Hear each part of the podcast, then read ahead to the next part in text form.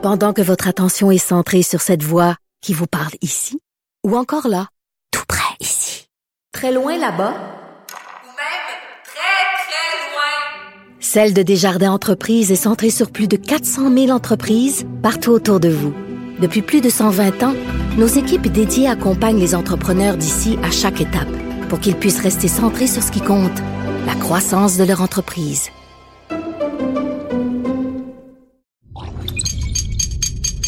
Radio. Salut, c'est Charles Tran avec l'équipe dans 5 minutes. On s'intéresse aux sciences, à l'histoire et à l'actualité. Aujourd'hui, on parle de la mode, les vêtements, l'industrie textile. Tous les ans, chaque Québécois achète environ 20 kg de vêtements. 20 kg. Bon, c'est facile de se laisser tenter par un t-shirt à 10 dollars ou deux pour 15 dollars ou d'acheter euh, une quatrième paire de jeans parce que ben cette année, tout le monde les porte euh, à taille haute. On n'est pas ici pour vous culpabiliser, on est tous à des degrés divers un peu des victimes de la mode. L'industrie sait se montrer, disons, persuasive. Mais une des grandes victimes de la mode, c'est surtout le climat. Nos garde-robes ont une immense empreinte carbone. Comment la limiter? Avec Isabelle Lessard, la chef scientifique chez 1.5, le média de l'action climatique au Québec, on va plonger dans l'histoire du textile pour comprendre l'enjeu de nos choix vestimentaires. On va aussi s'intéresser à l'économie circulaire comme piste de solution. Parce qu'à l'échelle mondiale, à elle seule, l'industrie textile contribue à plus de 8% des gaz à effet de serre, tout secteur confondu. 8 ça représente l'empreinte carbone totale de l'Union européenne. C'est énorme. Près de 90% des gaz à effet de serre proviennent des étapes précédant l'achat des vêtements, c'est-à-dire lors de la production de la fibre et du tissu, en incluant le transport associé. Et c'est pas seulement le climat et notre portefeuille qui subissent nos folies vestimentaires, ce sont aussi les manufacturiers et notre environnement. Les ateliers de couture outre-mer s'écroulent et les catastrophes humanitaires et environnementales s'accumulent. Pensons au drame du Rana Plaza au Bangladesh en 2014, où près de 2000 personnes ont perdu la vie. Ça a été un événement marquant qui a contribué à nous sensibiliser aux conditions de travail souvent inhumaines que vivent celles et ceux qui fabriquent nos vêtements. Ou encore l'immense mer d'Aral en Asie centrale qui a été complètement asséchée pour arroser les champs de coton. Des champs qui sont en plus pulvérisés de quantités grandissantes de pesticides toxiques pour produire notre fameux T-shirt à 5 dollars. Mais comment en est-on arrivé là? Dans les années 50, pour relancer l'économie mondiale d'après-guerre, plusieurs accords de libre-échange entre pays se sont mis en place, mais des quotas d'importation dans le secteur de l'habillement ont protégé les manufacturiers locaux. À l'époque de nos grands-parents, donc, le Québec avait tout un écosystème mondialement reconnu d'entreprises de fabrication de textiles et de vêtements. Les vêtements fabriqués ici étaient bien faits et durables. La compagnie Dominion Textile, la Domtext, était la plus grande productrice nord-américaine du Denain, le tissu du fameux jeans.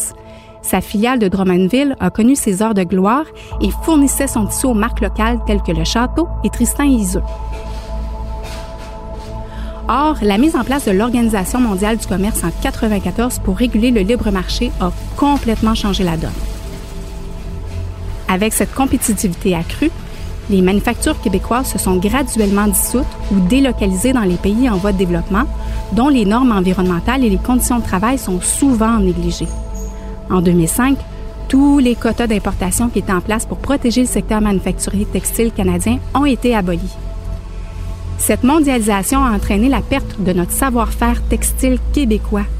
Aujourd'hui, c'est plus de 80% des vêtements qui proviennent de l'extérieur du pays. Pour rester compétitives, les marques de mode ont commencé à produire plus de collections à gros volume pour moins cher. Cette stratégie d'affaires explique l'arrivée de ce qu'on appelle la fast fashion ou la mode éphémère. Les soldes et rabais n'étant pas suffisants pour vider les entrepôts de vêtements, les marques préfèrent jeter et incinérer leur surplus afin de protéger leur image plutôt que de repenser leur façon de faire. Mais pour leur défense, elles sont prises dans un servicieux propulsé par cette fameuse mondialisation et c'est très complexe pour elles de changer leur modèle d'affaires lorsque l'objectif ultime de croissance, c'est faire du profit. Alors, que peut-on faire pour réduire l'empreinte carbone de notre garde-robe? La phrase à retenir, c'est un vêtement neuf de moins, c'est mieux. Avant d'acheter un nouveau morceau, trois questions à se poser dans l'ordre. 1.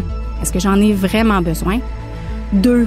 Est-ce que je peux l'acheter de seconde main? Et 3. Est-ce que je peux transformer moi-même ou via un atelier de couture un vêtement que j'ai déjà?